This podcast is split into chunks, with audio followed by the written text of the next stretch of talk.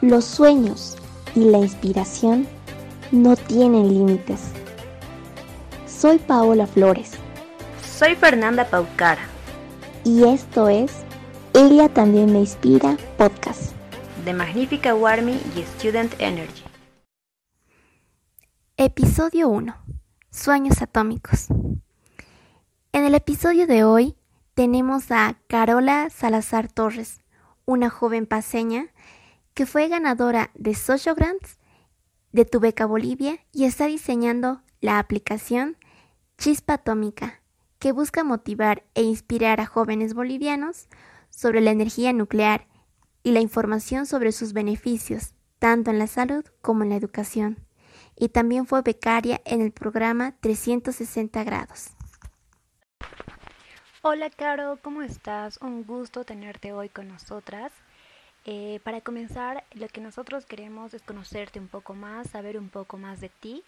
Queremos que nos cuentes un poco de qué es lo que estudias, cuál, qué es lo que más te gusta, qué comida te gusta, tus hobbies, si, tienes alguna música que te gusta. Cuéntanos un poco de eso para que así te vayamos conociendo y nos vayamos adentrando un poco más en quién es Carola. Hola Fer, hola Pa, un gusto de poder eh, estar en este podcast. De verdad es la primera vez y me siento muy emocionada. Las preguntas que me haces, más que todo la primera, es súper crucial, ya que siempre cada vez que respondo, las personas terminan mirándome como asombrada. Eh, yo estudio la carrera de comunicación social en la Universidad Mayor de San Andrés, acá en La Paz, y también estudio la carrera de ciencias físicas y energías alternativas en la Universidad Pública del Alto. Y es como que son dos carreras súper opuestas, como mezclar el agua con el aceite, el negro con el blanco y un sinfín de cosas, pero realmente es algo emocionante para mí poder unir y que se puedan complementar ambas carreras. Respecto a mi comida favorita, como buena paseña, me fascina el fricasé o como yo también lo llamo el fricharrón, que consiste en fricasé con chicharrón, ya sea de cerdo o de pollo. Y definiendo sobre los hobbies y todo eso, pues yo me definiría o algo esencial en mi vida que es el voluntariado. Prácticamente es como mi labor de vida, el cual me impulsó a llegar a mi propósito. La única advertencia, así como alerta que les daría, es de que una vez que tú entres al voluntariado, jamás, pero jamás vas a poder salir.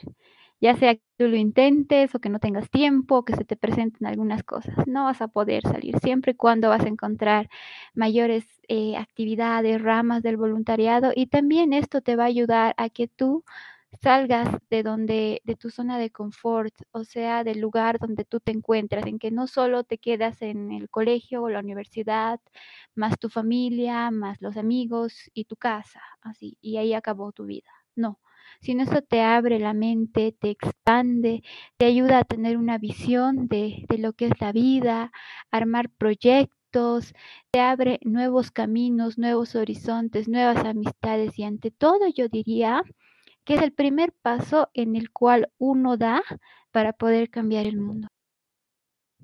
Bueno, nosotras, Caro, te conocemos como la chica atómica justamente por tu aplicación Chispa Atómica. Nos encantaría que nos cuentes un poco más sobre tu app, cuál es el objetivo y cómo va a ayudar esta app a la sociedad boliviana. Bueno, prácticamente creo que el tema de la chica atómica o el apodo, creo que ya me lo voy a quedar definitivamente con esto hasta el final, yo lo diría hasta las eternidades. Eh, bueno, Chispa Atómica prácticamente es un avión que nace en el programa de 360 Great Effect Women in Tech, conocido como Mujeres 360, un programa en el cual yo era becaria. Entonces, una vez teniendo ya este prototipo, yo participé en lo que es Socio Grants, pero participé yo sola. Es como que me animé como un pescadito a lanzarse al océano sola. Eh, esta aplicación tiene el propósito más que todo de dar a conocer los usos, los beneficios y los avances de, de lo que es las tecnologías nucleares y la medicina nuclear. Y todo el mundo me pregunta, ¿pero por qué el área nuclear? ¿Qué tiene que ver eso con Bolivia? Y más que todo con el Departamento de La Paz.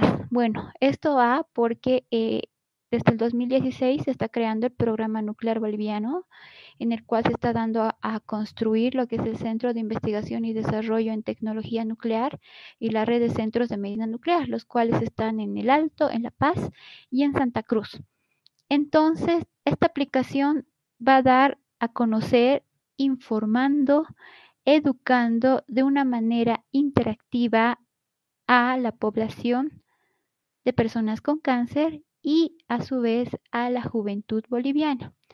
¿Por qué a la, población de personas con cáncer? Porque Bolivia tiene un nivel muy, alto en el tema de cáncer en mujeres eh, el cáncer cervicouterino y el cáncer de mama. Y en varones el más común que es el cáncer de próstata.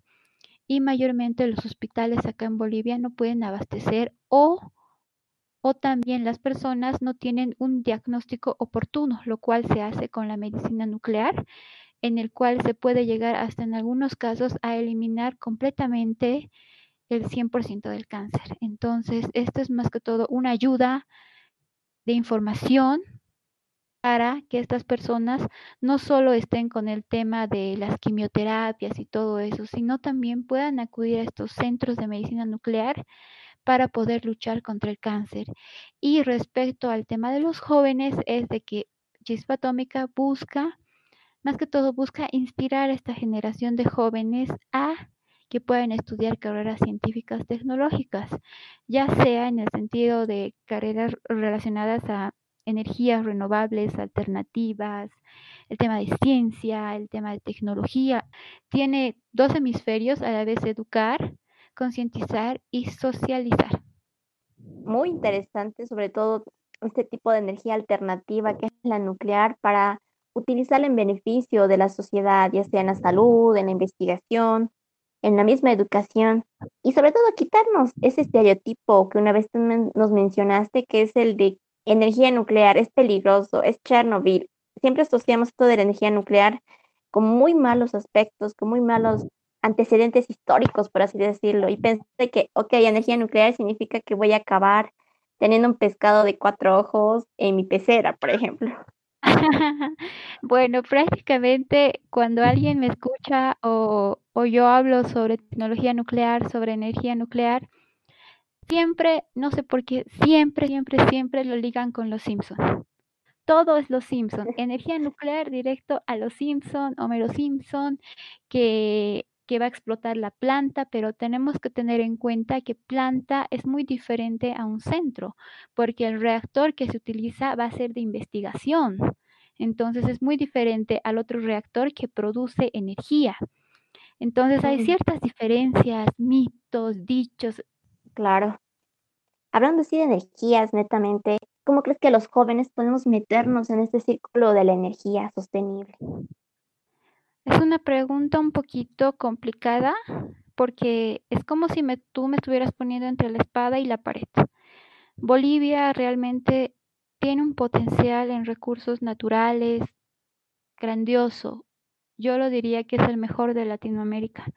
Pero prácticamente en energías, yo diría que Bolivia sería la primera en tener energía alternativa que sea en pro del medio ambiente en el sentido de la eólica, energía solar y todo eso, pero al mismo tiempo tener energía nuclear, como estamos hablando de las tecnologías nucleares, ya que Bolivia, a pesar de de que nos, a pesar de que estemos cerrados, o sea, estemos cerrados por varios países, no tengamos acceso al mar, las personas bolivianas realmente, si se ponen esmero, pasión, motivación y realmente encuentran su propósito, yo creo que pueden revolucionar el país con el tema de energías. Lo, lo, que hace falta acá es motivación, incentivos en los jóvenes, más que todo para estudiar ciertas carreras prácticamente yo vería de que los jóvenes realmente al momento de estudiar una carrera eh,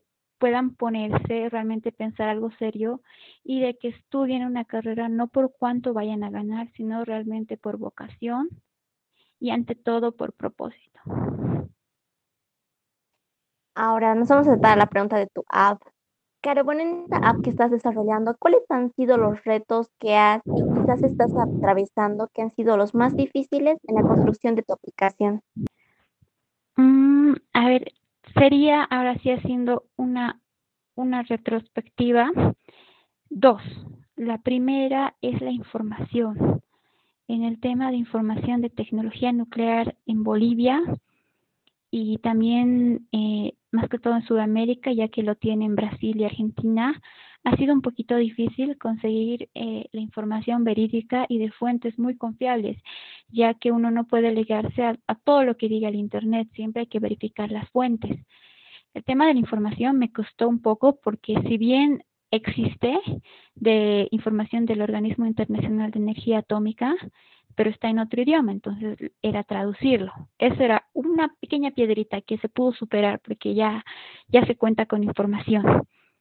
Y lo otro realmente que, que me está costando es es como una piedrita más grande, es el tema de la programación, ya que soy es como que, Dios mío, tengo el prototipo y ahora, una vez de haber eh, ganado Socio Grant, ¿cómo lo voy a volver realidad? Porque yo no sé programar, no sé qué es Java, no sé qué es Python, no sé qué es C++, Dios mío, ¿qué voy a hacer?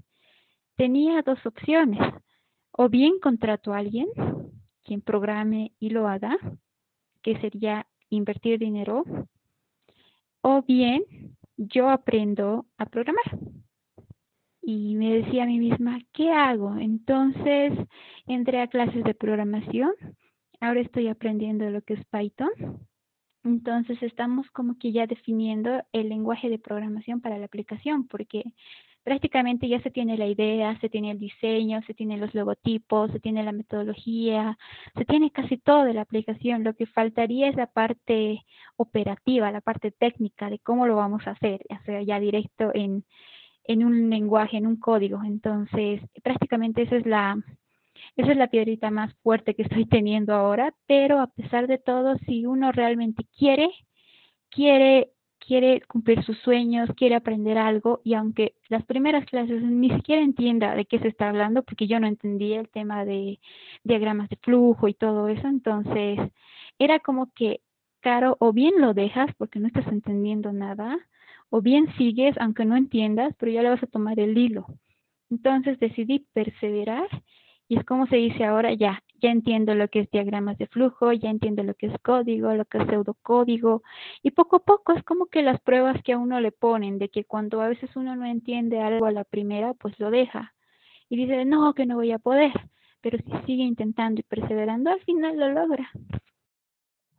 Lo que nos estás contando, Caro, me parece algo muy interesante porque en nuestra vida siempre vamos a tener piedritas o retos y, y tenemos que aprender a sobrellevarlos, a, a, ganarle ese reto y a no dejar que nos venza prácticamente. Para organizar, les comento que antes de, de entrar a este programa a Mujeres 360, pues era como que, como que todos.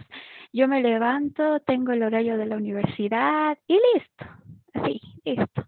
Pero aprendí que si uno realmente quiere, quiere hacer un sinfín de cosas, lo puede hacer, siempre y cuando uno planifique y tenga su agenda en el cual ahí se tenga anotado qué es lo que vas a hacer cada día, dividirlo, dividirlo en qué horario voy a en qué horario, de qué horario, qué horario tengo clases.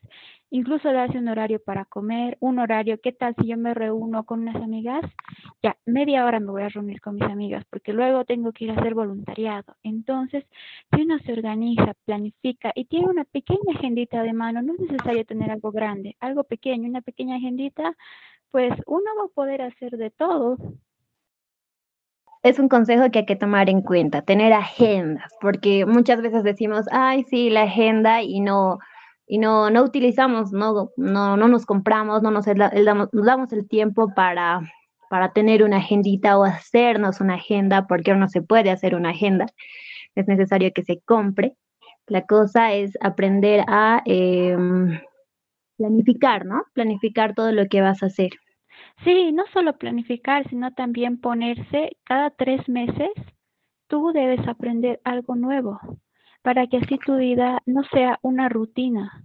Cada día es una aventura, es un nuevo día en el cual uno planifica incluso se pone metas cada tres meses. Por ejemplo, yo me puse la meta de poder aprender, ahora que estamos en este periodo de, del tema del coronavirus, aprender el alfabeto ruso. Tengo tres meses para aprendérmelo, a, a hablarlo y también a escribirlo. Entonces, en tres meses veo mi agenda, cómo estoy, he aprendido, no he aprendido. Entonces, así poco a poco uno aprende a dar utilidad. Bueno, Caro, es un buen consejo, muy agradecida y sé que muchas personas te van a agradecer igual porque yo ahorita estoy viendo cómo me voy a organizar.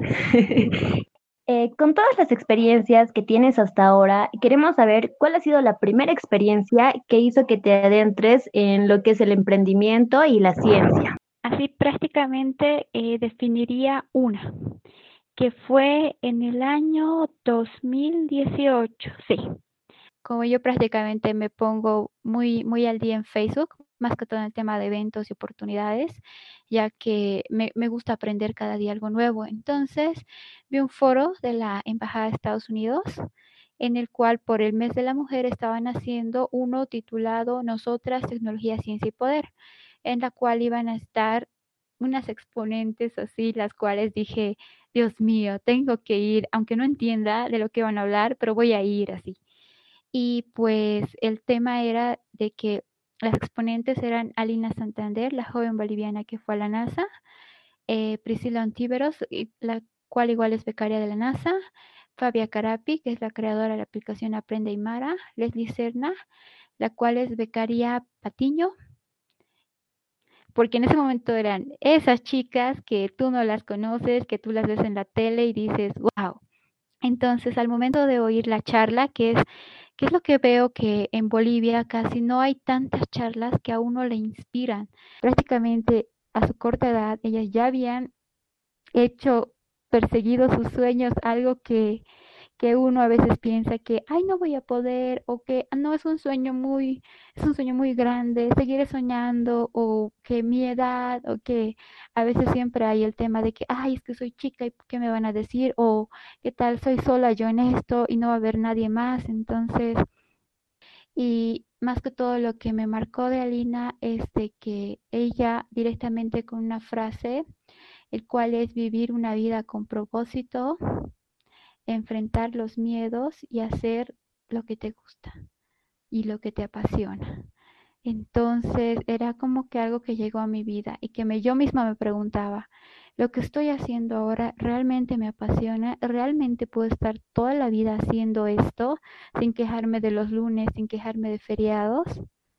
Y eso me dejó en duda. Y en el tema de Priscila, lo que más me encantó de ella fue la frase que nos dijo, haz lo que hagas, hazlo con pasión o simplemente no lo hagas porque la vida es demasiado hermosa para estar viviendo o haciendo algo que no te llena. Eso fue como un golpe en mi vida. Era como que ya tengo que hallarle un rumbo a mi carrera, tengo que hallarle un rumbo a mi vida y tengo que hallar el por qué estoy aquí. ¿Cuál es mi misión? ¿Cuál va a ser mi legado que voy a dejar? ¿Y con qué con qué herramienta, con qué innovación, ahí ya emprendimiento, con qué emprendimiento voy a cambiar el mundo y voy a contribuir a mi sociedad. Entonces, yo lo definiría de que estas charlas de personas, de bolivianos que están triunfando en el exterior, realmente si uno aunque solo los escuche cinco minutos, realmente le llegan a uno, hacen que tomemos conciencia, que reflexionemos de, de todo lo que estamos haciendo, porque sé que algunas veces estudiamos algo sin saber y realmente ahí es donde viene el por qué estoy en este planeta. Así, varias preguntas, como se dicen, existenciales que varias personas nos hacemos. Y al final creo que hasta el final de nuestros días no podemos encontrar respuesta, pero sí existe la manera, asistiendo a diferentes charlas de motivación, de inspiración, pero por personas que sí estén revolucionando el mundo. Tal es el caso de estas chicas que realmente me inspiraron con sus con sus aventuras, con todo lo que hacían y yo prácticamente dije, Dios mío, ¿qué estoy haciendo con mi vida realmente? Yo a mi edad y ellas a su edad, entonces yo me sentía prácticamente muy ignorante, Dios mío, así he estado solo en el colegio, solo con mis amigos y no he explorado más allá. Entonces, yo lo diría así. Esa, esa ha sido la experiencia que más me ha marcado. Wow, es realmente una, una, una gran experiencia porque creo que mucho de lo que tú dices es, es algo que nos pasa a todos. Y la parte que más me gusta ahora es que como a ti te han inspirado ellas en ese entonces, eh, ahora para nosotros, o bueno, sabemos que lo que vos nos estás contando va a llegar a inspirar a muchas más personas, a las personas que lleguen a escuchar este podcast y vos eh, que te has inspirado antes, vas a llegar a ser la inspiración de otras personas. Me parece bonito. Realmente es muy emocionante en el sentido de que a veces cuando uno ya las escucha, prácticamente piensa que la vida se le ha ido o que la juventud se te está escapando o que qué has hecho con tu vida o si has malgastado el tiempo. Pero al ver que no importa la edad, que cada persona tiene su tiempo, uno realmente puede llegar a cumplir sus sueños siempre tenga esfuerzo, dedicación y perseverancia. Y al mismo paso que tú vas cumpliendo tus sueños, vas inspirando a otras personas a que sí lo hagan. Y así se genera lo que es el efecto multiplicador, cuando una persona realmente cree, cree en ti. Porque a veces yo siento que eso necesitamos nosotros como jóvenes, que alguien crea en nosotros porque tenemos esa duda. O por ejemplo, cuando existe algún evento o algo y no tenemos con quién ir, pues no vamos y no nos aventuramos a hacerlo solos. Ese es el primer paso, cuando tú te aventuras a hacerlo solo, aunque no conozcas a nadie, pero en el evento vas a conocer, mejor dicho, en el camino vas a conocer gente. ¿Cuál ha sido el fracaso más grande que has tenido o la experiencia negativa que has tenido y cómo has podido superar esta experiencia? Uh, esta vez sí que fuiste con la pregunta, como se dice, a mi talón de Aquiles. La verdad, hasta antes de salir del colegio, así, hasta antes de salir del colegio, yo no conocía lo que era fracaso. Era como que uno estaba con la mentalidad de que siempre voy a ganar y siempre voy a ganar y siempre y siempre y siempre. Y uno a veces ahí cuando pierde la primera vez es cuando se le cae o se le viene el mundo entero y está como que uno trágame tierra y escupime Marte, así. Y el fracaso más grande no lo diría como fracaso, lo diría como como la prueba más grande que tuve. Fue cuando yo salí de colegio, era, tenía el mejor promedio a nivel promoción y también a nivel, a nivel distrital. Y pasó de que fui seleccionada para, para poder estudiar con una beca en lo que es en Corea del Sur, en la Universidad de Case. Iba a estudiar la carrera de Ingeniería Química.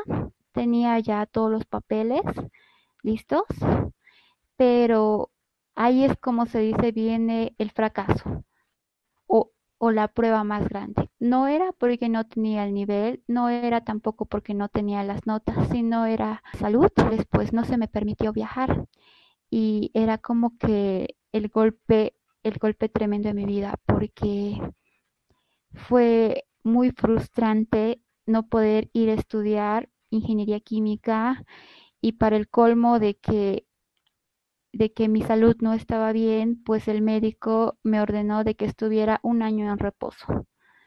Eso consistía en que yo solo podía estudiar eh, un idioma en el cual ese tiempo estaba aprendiendo inglés en el CBA, pero no podía estudiar una carrera. Y peor con el tema de que no había ido a Corea del Sur, era como que todo se me había venido encima. Y pues prácticamente eso fue lo más frustrante en toda mi vida. Sentí que se me caía todo el mundo, sentí de que de que algo había hecho mal o que mi esfuerzo había sido en vano, que para en vano tener buenas notas, para en vano tener diplomas y todo eso. Pero a la vez fue una bendición, yo lo diría. Agradezco no haber ido. ¿Por qué? Porque si yo hubiera ido a Corea a estudiar ingeniería química, pues hubiera estudiado por estudiar, me hubiera quedado ahí a trabajar, quién sabe, y hubiera seguido mi vida tal y como es, pero no hubiera descubierto de que cada quien viene por algo a este mundo, que cada quien tiene su propósito. No hubiera descubierto lo emocionante que es el voluntariado, el poder contribuir a mi sociedad. No hubiera descubierto que mi pasión, si bien me gusta la química, pero que mi pasión estaba en lo que es en el área de física, en el área de física médica.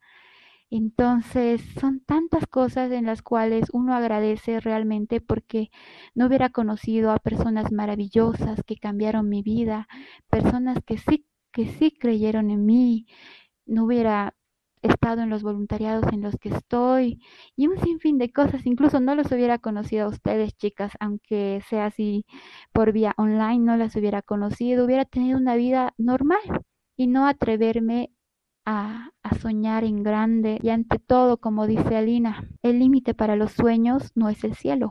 Nosotros podemos dejar huellas hasta Marte, porque de eso se trata la vida, de ser feliz. Y ser feliz no quiere decir tanto que me compre algo o que tenga un celular nuevo, sino ser feliz haciendo lo que me apasiona. Eso. Es muy inspirador sobre lo que hablas, Caro.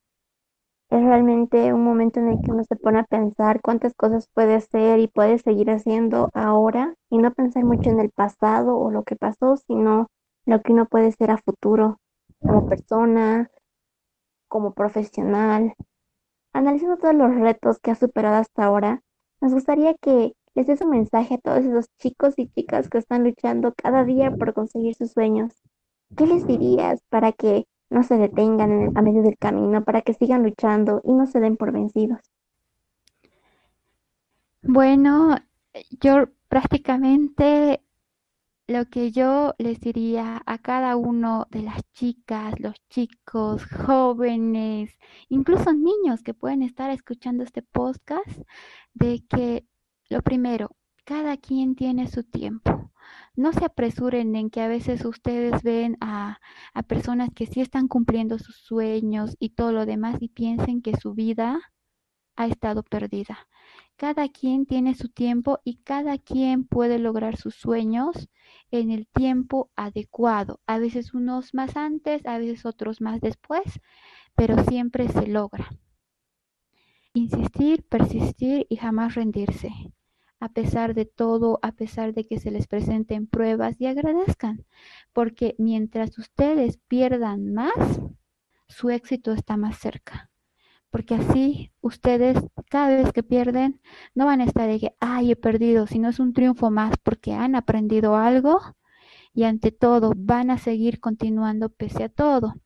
Y esto, este pequeño mensaje va dedicado especialmente a todas las chicas, las niñas, jóvenes y mujeres bolivianas que cada quien puede luchar por lo que quiere para ser feliz y cambiar el mundo que cada chica en este mundo no se sienta menos, que se ame tal y como es, porque el 90, 60, 90 de la mujer es la educación, el conocimiento y la inteligencia, porque eso nos va a llevar a construir un mundo con igualdad de oportunidades, con inclusión social, con equidad de género y ante todo a que podamos ayudar a quien está a nuestro lado y que podamos dejar una huella, un legado en este mundo.